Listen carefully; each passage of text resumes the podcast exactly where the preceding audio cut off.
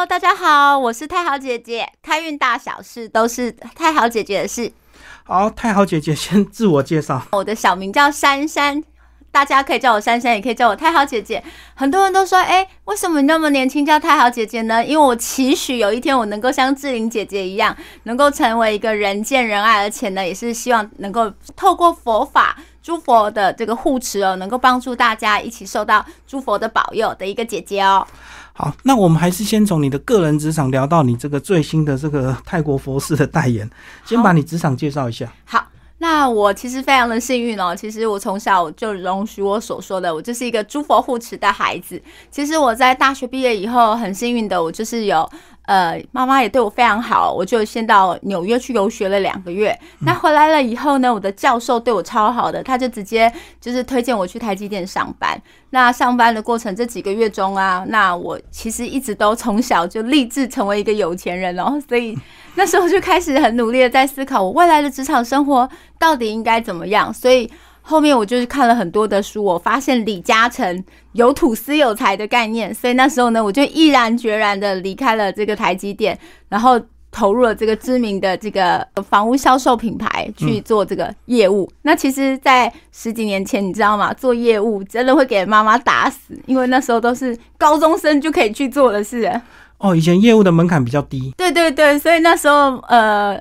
我就是一开始偷偷离职，然后就跑去了这个房屋销售做这个房仲业哦，然后到是这样子工作三个月以后就被妈妈发现了，所以呢，妈妈就非常的生气，然后所以那时候就完全断绝了金源。但是他那时候其实我是完全没有什么薪水的，但嗯，我并没有因此而觉得放弃，所以呢，我每天早上的时候我就找了一份工作，我就去早市帮人家架子，开始帮人家卖内衣。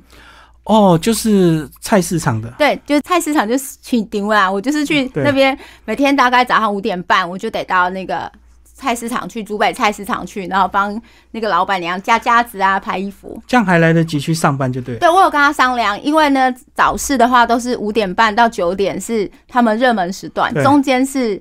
就是他们的空档，那你只要在十二点的时候再赶回去，到两点帮他收摊这样。所以呢，我每天都是早上五点钟左右我就要赶到市场去，然后忙到八点半的时候，到八点四十五分就赶快离开。先进公司，对，先进公司打卡早，然后开早会。然后开早会是不是要励志？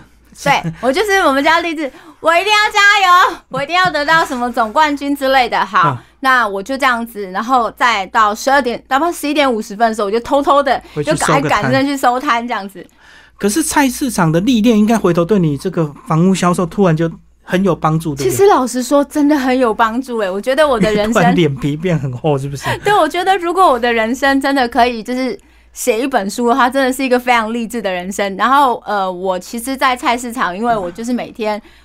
因为老板娘也是刚离婚的失婚妇女哦，所以呢，其实我就开始帮她设计很多海报，然后帮她挑很多的衣服。其实对我真的很有用哎。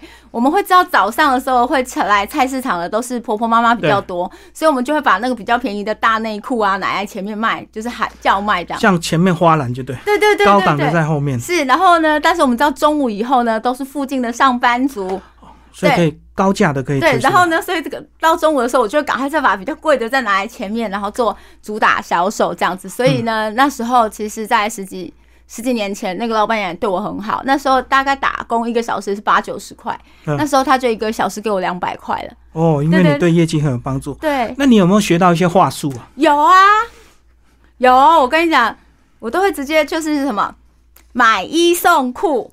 只要一百元，所以大家就觉得哇，怎么那么好？超划算。对，就是会很划算。其实就是买内衣送内裤嘛。那其实大家都会知道，以前真的很多的内衣裤一套一百，或是我们会故意说什么买买三套送一件。其实我们就是送一件，就是那个内裤这样子。然后就是都会叫，因为我那时候是在。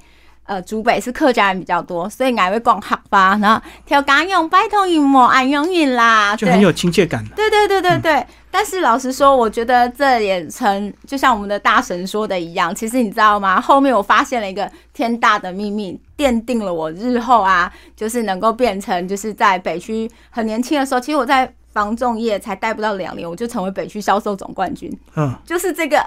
其实那时候我刚开始的时候。呃，你也知道，就是从小其实爸妈都对我们很好，所以真的没吃过什么苦哦。嗯，然后瞬间你知道吗？我们这种细皮嫩肉的，然后去搬铁架，其实都是刮到全身伤的。然后，但是我在那边待了三四个月以后，我发现，因为我们常常会去市场旁边买东西嘛，然后也会养成就就觉得他们就觉得，哎、这个小妹妹其实人很好啊，都会帮我们买，帮我们提东提西，或是帮忙嗯大家互很相热情，就对守。望相助。那因为我们做中介的嘛，是我后面发现其实所有的摊商都是有钱人，哦，卖东西可能是卖好玩的，卖兴趣。就是他们就家族历代都在市场嘛，所以你知道吗？我的第我后面就卖给了这些。你知道那个竹北的那个菜市场那一条街啊，里面啊有大概差不多一百多个摊商，有超过七十个摊商都跟我买房子。哦所以他们背后都是财力雄厚。对他们都很有钱，然后所以呢，那时候呢，只是说他们因为他们的钱都是放银行，不然就是自己放在家里面比较。保守，那刚好认识你，他信任你，所以变成他就相信你的理财规划。对，然后我就推荐他们买房子，那但是他们不知道怎么贷款。然后那时候我的同学他在中国信托里面，然后他是刚好做房贷部的，嗯我们就他两个人一起协一就是一起去讨论怎么样让呃银行帮助他们对银行的高端知道说，对他们也这么有钱。但是真的很可爱的是，你可能很难想象，我刚刚说这个超过七成的人都跟我买过房子，这七成里面有一半是完全不用贷款的哦。现金买房，那时候其实我觉得很惊讶，是他们是现金买房，那他是不是我就有有生意？你跟我买房子，对，然后呢，接下来的话，呃，我一定会会有跟他们说啊，那你要不要卖？我现在手上有客人了，然后呢，我就开始帮他们赚钱，所以他们就一直帮我介绍，一直帮我介绍，一直帮我介绍，两年左右的时间，其实我也卖了三百多间房子。哇，就滚动非常快。对，因为大家都一直帮我介绍嘛，买了又卖，买了又卖，这样如果放到现在，不是更感谢你？啊。我跟你说真的新，竹诶，竹北，其实我跟您说真心的，后面啊，呃，我们曾经在高铁那时候还没有过的时候，嗯，那时候的六家的土地一平才八万，是好、现在六家的土地啊，一平大概在七十五万到八十万，十倍以上，是对。那其实我们那时候投资的那些。呃，有很多的这个市场的这个摊商大老板们呢，我要叫他们大老板，因为真的让我跌破眼镜，他们很有钱呢。嗯，我跟您说真心的，他们现在跟我买房子，他们已经很少再用一间两间，因为我们后面就是承蒙他们的照顾，我们有跟建商合作，他都跟我说，哦建了，对对对，他都跟我说，整没啊，批买啊，对，他就说妹妹那边呢，跟我你跟他谈，我要时间时间。嗯。所以其实后面啊，呃，我在做地产的时候呢，在我在地产业二十九岁以后，我就其实我就已经离开了，然后我就开始自己创业，跳出这个呃知名中介。品牌，然后就自己成立创业，就对。对对对，我就跟了我的合伙人一起创业，对，嗯然后我们就开始做土地。所以那时候他们一次买这么多间是都投资吗？还是说去把它分割套房？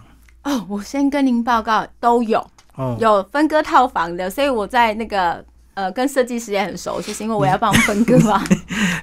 然后设计又找你就对，对对对，而且所以那时候，其实我在很年轻的时候，我就其实是一个很小很小的小老板，因为我一个人就是也养了好几个助理，帮我点屋交屋这样子。你就自己一条龙就对了。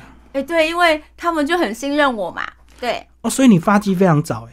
对啊，就运气很好。嗯，对啊，本来我先说我进房地产的前半年啊，我都没有收入哎、嗯所以才必须要去早市打工嘛。因为妈妈生气，我也不敢跟她要钱啊，而且长大了。以前就是没有底薪，然后高奖金，要么就是有底薪可是奖金低，对不对？二选一。，但是因为有底薪的那个的部分啊，我也不符合，因为嗯学历太高，他们有辅，就是那时候这个知名品牌很特别哦，他们只补助那个高中的，然后前半年，那我大学毕业是不补助诶、他怕你眼高手低，应该是所以一张白纸它反而比较容易从头培养。对。嗯，那时候我要去的时候，其实我永远都很感谢，就当初面试我的这个主管，因为他都跟我说，我觉得你撑不了哎、嗯，然后我就说我可以，他说你真的撑不了，然后你真的不要离职，你赶快回去上回去你的台积电台积电工作。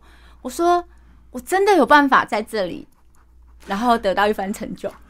好，那如果不离职，你你觉得你台积电能够熬到今天，然后股票很多吗？不行，因为我真的有我自己的梦想。其实我从小真的人生励志就是希望能够成为一个有钱人呢。嗯，对，为为什么会有这种渴望？是家庭关系吗？其实应该这样讲哦，我的家我觉得我的父母亲都是很优秀的人，这样子。那他们本来就是家，因为我的母亲他们是地主，嗯所以呢，其实我就常常看到他们有好多土地，是。所以我就会觉得很羡慕，这样有土司有财这样。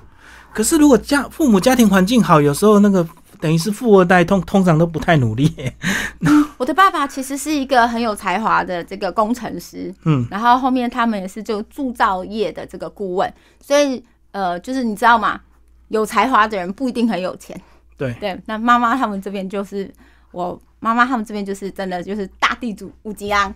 好，那后来这个房地产赚到钱之后，就会有很多投资项目，对不对？是，慢慢你就会做很多投资。其实老实说，就是我在地产后面，其实讲真的，我们真的是做的就是顺风顺水的，真的是蛮好的。所以其实老实说，你大家有问我，哎、你有没有钱？我说没有。他们说啊，你怎么做地产那么久没钱？我说，但我都买地。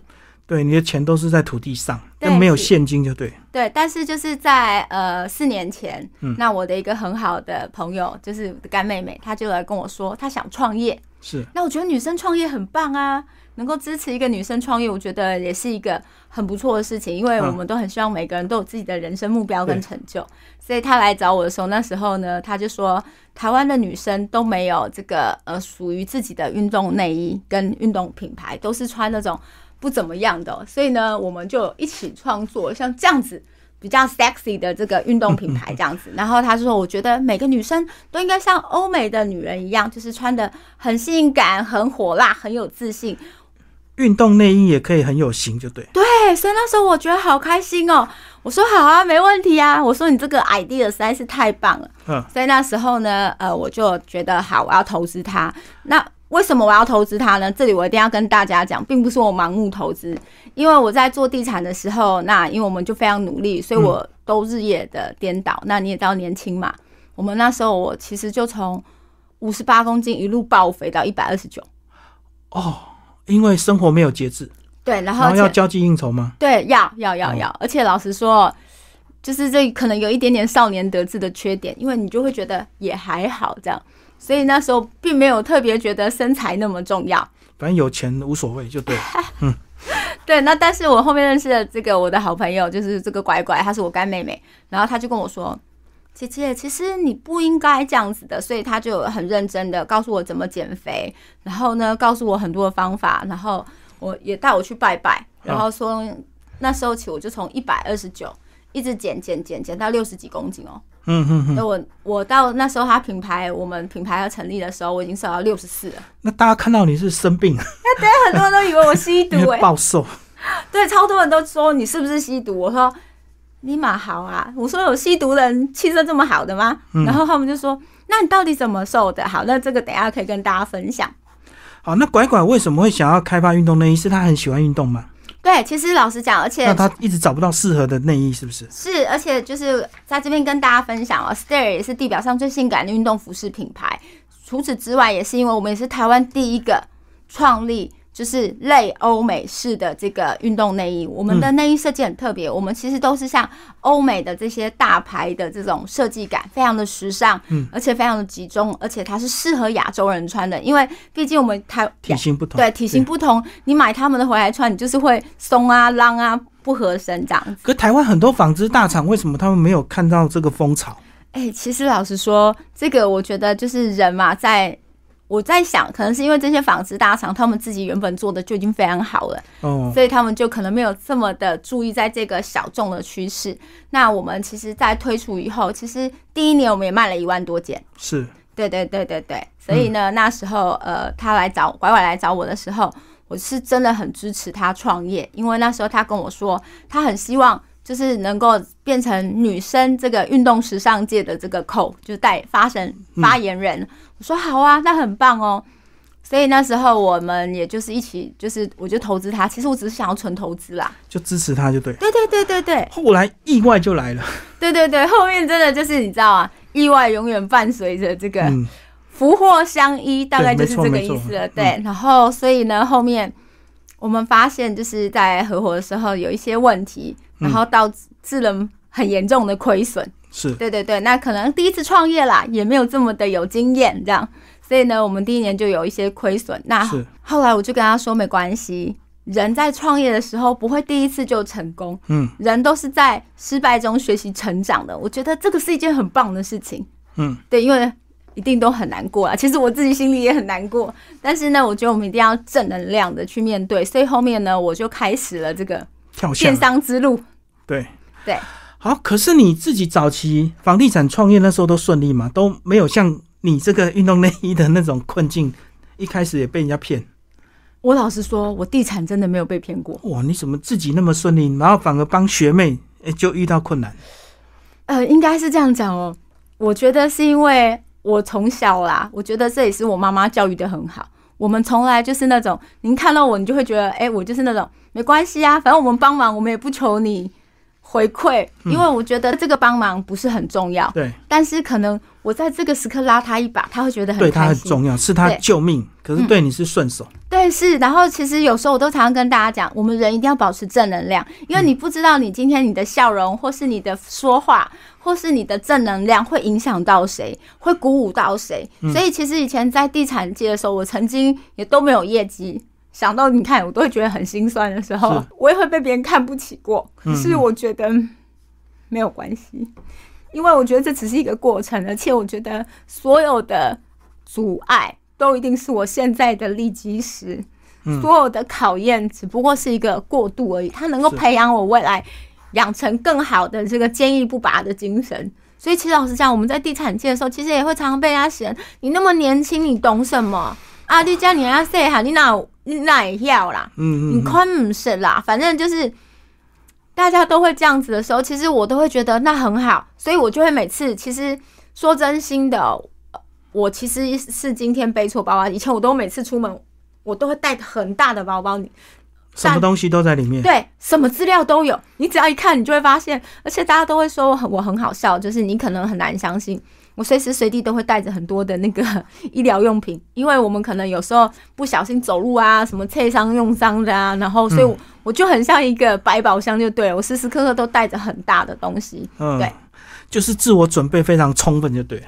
老实说，如果今天您质疑我这里这块土地哪里不好，我可以拿出一两百样的东西给你佐证，就是来证明。而且我都会跟大家讲说，我老实讲，我很感谢哦，就是第一个跟我买土地的这个大哥，第一个信任你的人就对了。对对，江正言先生，你知道那时候他死都不跟我买，因为其实跟我买跟跟老业务买的话，老业务一定比较便宜，因为为什么呢？因为老业务他那个地方。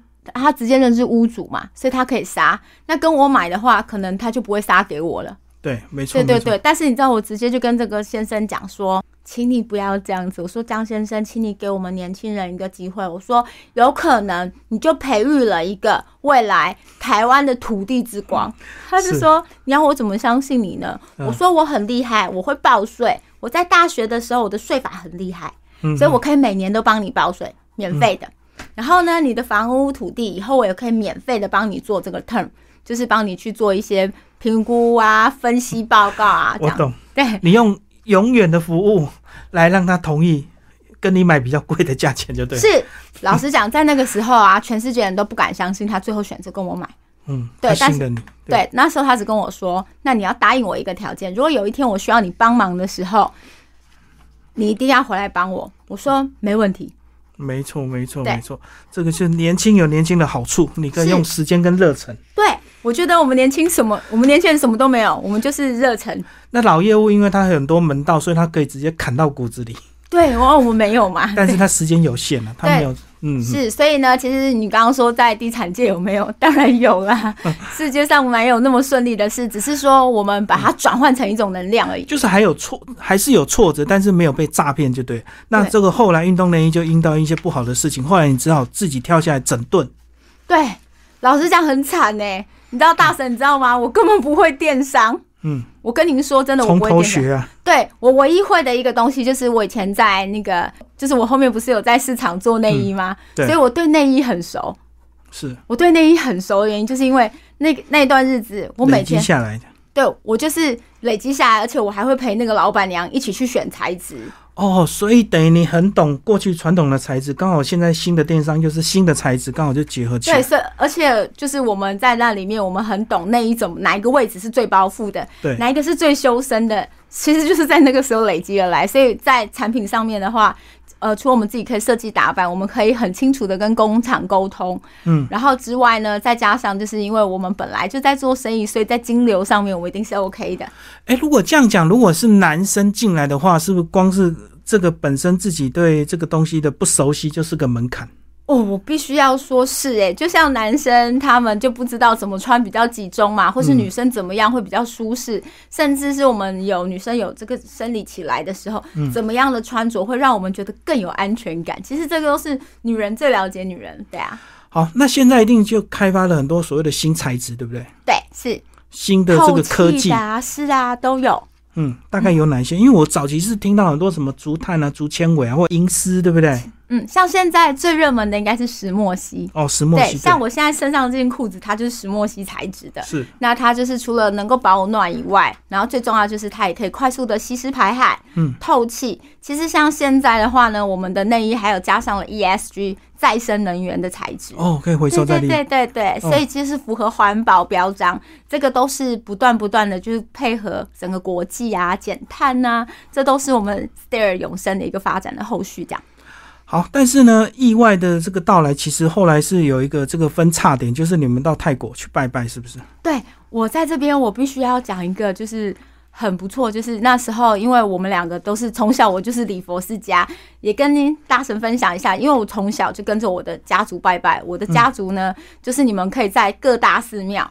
哦，都可以看到那个龙条，就龙柱上面 什么什么信徒捐赠，就对对对对对，你就会可以看到我阿妈的名字这样子，或是看到我母亲的名字，非常虔诚。所以呢，其实我从小真的就很，大家都会笑我很像老人的原因，是因为我从小就跟着奶奶、跟着外婆，然后跟着妈妈到处拜拜。你们有特定拜的对象吗？神明？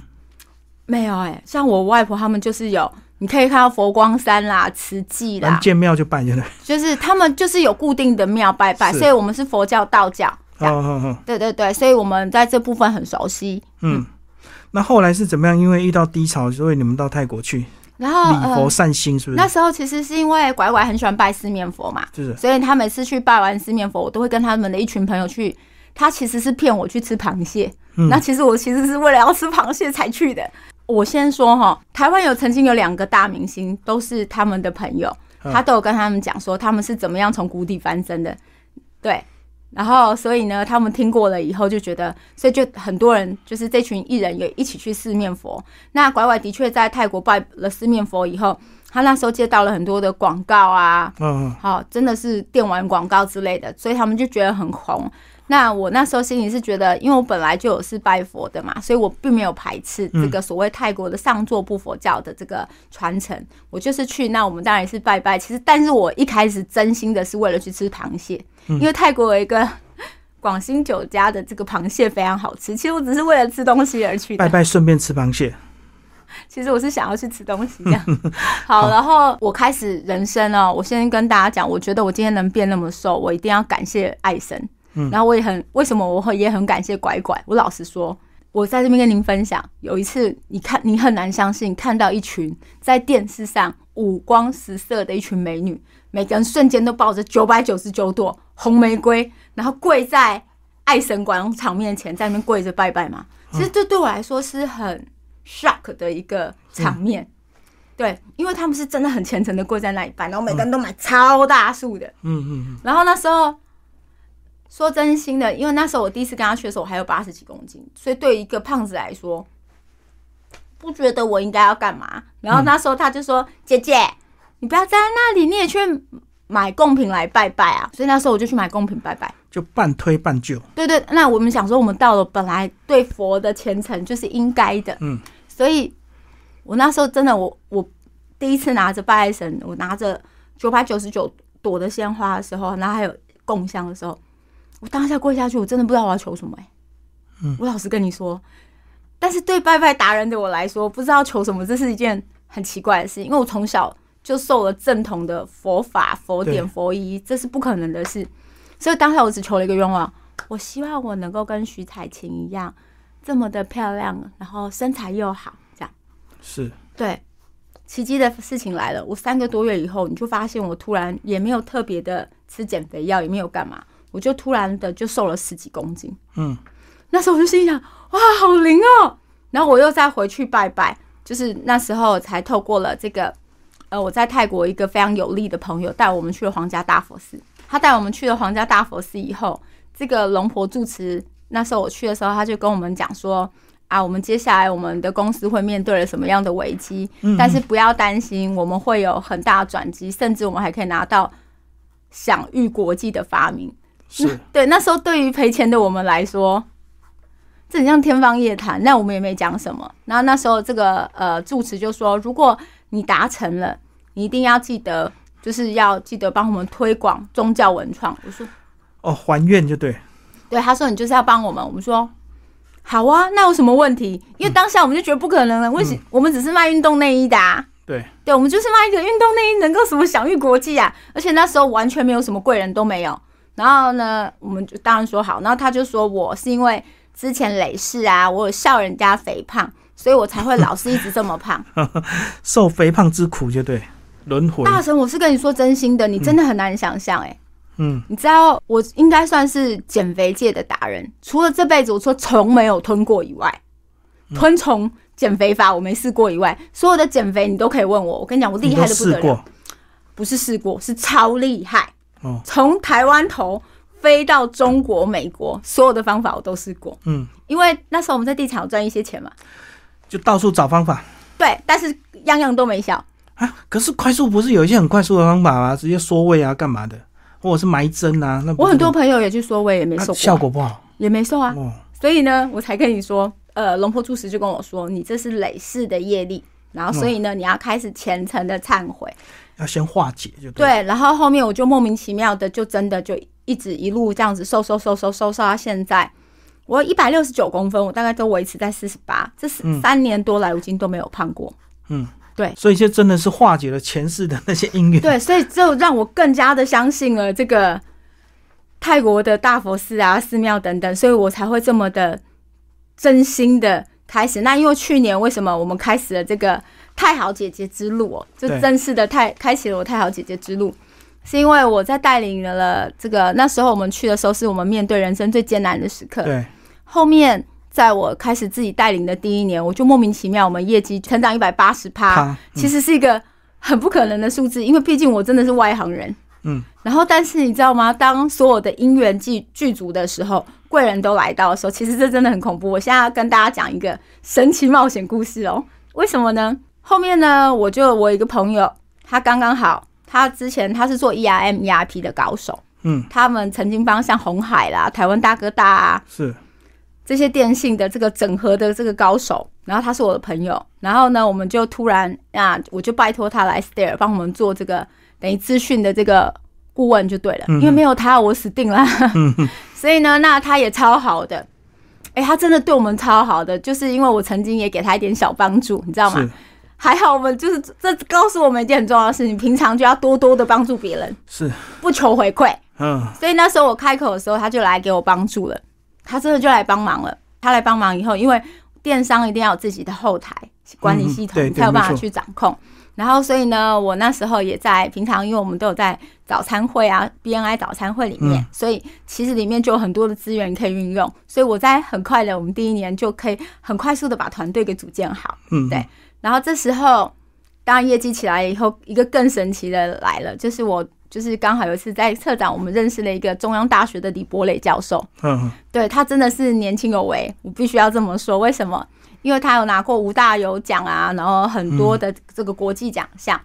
那时候我们就开始就跟他讲，因为我后面有发现一件事情：运动内衣啊，你做我做，大家都一样，它没有任何的专利可言。嗯，然后也没有任何的这个就是强产品强效可言，等于大家都在砸钱砸品来做品牌。那这样子的话，其实它是没有办法打到国际市场的。我懂，要独特性跟专利就对。对对对对对，所以那时候呢，我们找到了，其实我们找到李博磊教授，所以找另外一个教授。但我觉得李博磊教授很棒，是因为他没有因为他是男生，然后也没有因为觉得我们可能年纪比较小啦，公司那时候也还正在初创，然后就觉得哎，我们不行。那时候他真的很棒，我们把我们的理念告诉他以后。他真的也很棒的帮助我们，就是来做这样子的一个设计，所以他是发明人。所以他有把他发明放在你们的商品运用上，就对。对对对，就是拜托他帮我们发明，所以就得到国际大奖的肯定，然后愿望就突然实现了，对，哇，没你就要还，愿了，对呀、你就要变太好姐姐。对我，所以我现在就变太好姐姐，大家又会开始问，为什么你要叫太好姐姐呢？嗯。就是大家以为我是泰国人这样，其实我是台湾人，但是应该这样讲，我们学的太好的意思就是我们希望你的人生万事皆美好，嗯，然后看到的每一件事情都觉得太好了，早上起床的时候就觉得哇太好了，就是美好的一天。然后受到别人帮助的时候，哇，太好了，遇到贵人，所以我们才取叫太好的意思。不过走到今天，还是要熬过很多这个前面的一些挫折，对不对？我就如同我所说，我觉得所有的挫折都只不过是过程中的风景，所有一切成功的利基石。就是为了准备让今天变成太好了，就对了。对我真的觉得，像我今天能够来这里，我觉得太好了，好赞哦、好，最后讲一下，你刚刚一直提到说这个四面佛啊，以及泰国的一些佛寺，那其实台湾也蛮流行四面佛，现在在很多地方都有一个四面佛。对，那拜拜到底有没有什么特别要注意的？好，我在这边的话，我还是要先跟大家说明哦。首先呢，其实皇家大佛寺的四面佛，它是呃全泰国最古老的四面佛。那目前台湾我们大家拜的这些四面佛，都是皇家大佛寺的分灵。是，对，所以呢，其实就是也要跟大家讲，其实如果有机会的话，一定要到泰国的皇家大佛寺去做虔诚的礼拜以外，那拜拜应该注意什么？其实我必须要跟大家讲，拜拜务必要最重要的一件事情，就是麻烦把你的愿望精准的说出来，因为在推广佛寺的期间，我们有帮佛做了很多线上的法会。为什么要这么做？其实是因为我发现很多人不会求拜拜，嗯嗯，然后是很多人都会常，你应该也有听到，很多人都说啊，我觉得拜拜都不准啦。是，其实不是拜神不准，是你不会许愿，你知道吗？我常常听到我的所有的朋友许愿，在许愿的时候，其实我在旁边听，有时候听到我都笑了。祈求佛祖保佑哦，我能够阖家平安，生意兴隆，财源广进。对啊，什么赚大钱啊，身体健康啊，承愿啊！其实你在拜一拜的当下，那时候你知道，我有一次我就跟我的好朋友说，他拜完他就许这个愿望，那我就跟他讲，你可以回去还愿了。嗯就走到门口走出来，我就说我你可以走进去还愿了。他说你说什么？我说你身体健康，你现在不健康吗？财源广进，你是做生意的，你每天都有进账。他说我最近业绩比较差、欸，我说可是你每天都有钱啊。懂就是要具体，对，就是要赚多少钱嘛。聚焦，没错，而且不要求的漏漏等，就是长的不得了啊！我希望我男朋友很爱我，我希望男朋友内心里只有我一个人，然后都不要有别人，然后呢要对我超好，对我超温柔，都要听我的话，每天都把钱全部拿出来给我。那这样的话，我建议你，你养一条狗都不一定听你的话呢。是啊，对，所以就是愿望要这个具体就对千万不要笼统。对我都会跟他说，你应该向神明祈求的是，我跟我的男朋友两个人互为彼此的贵人，我们彼此包容，彼此相爱，彼此幸福的生活，这才是正确的求法。嗯，对。好，今天非常谢谢太好姐姐为我们介绍她的职场以及她现在的身份。好，谢谢。谢谢大家。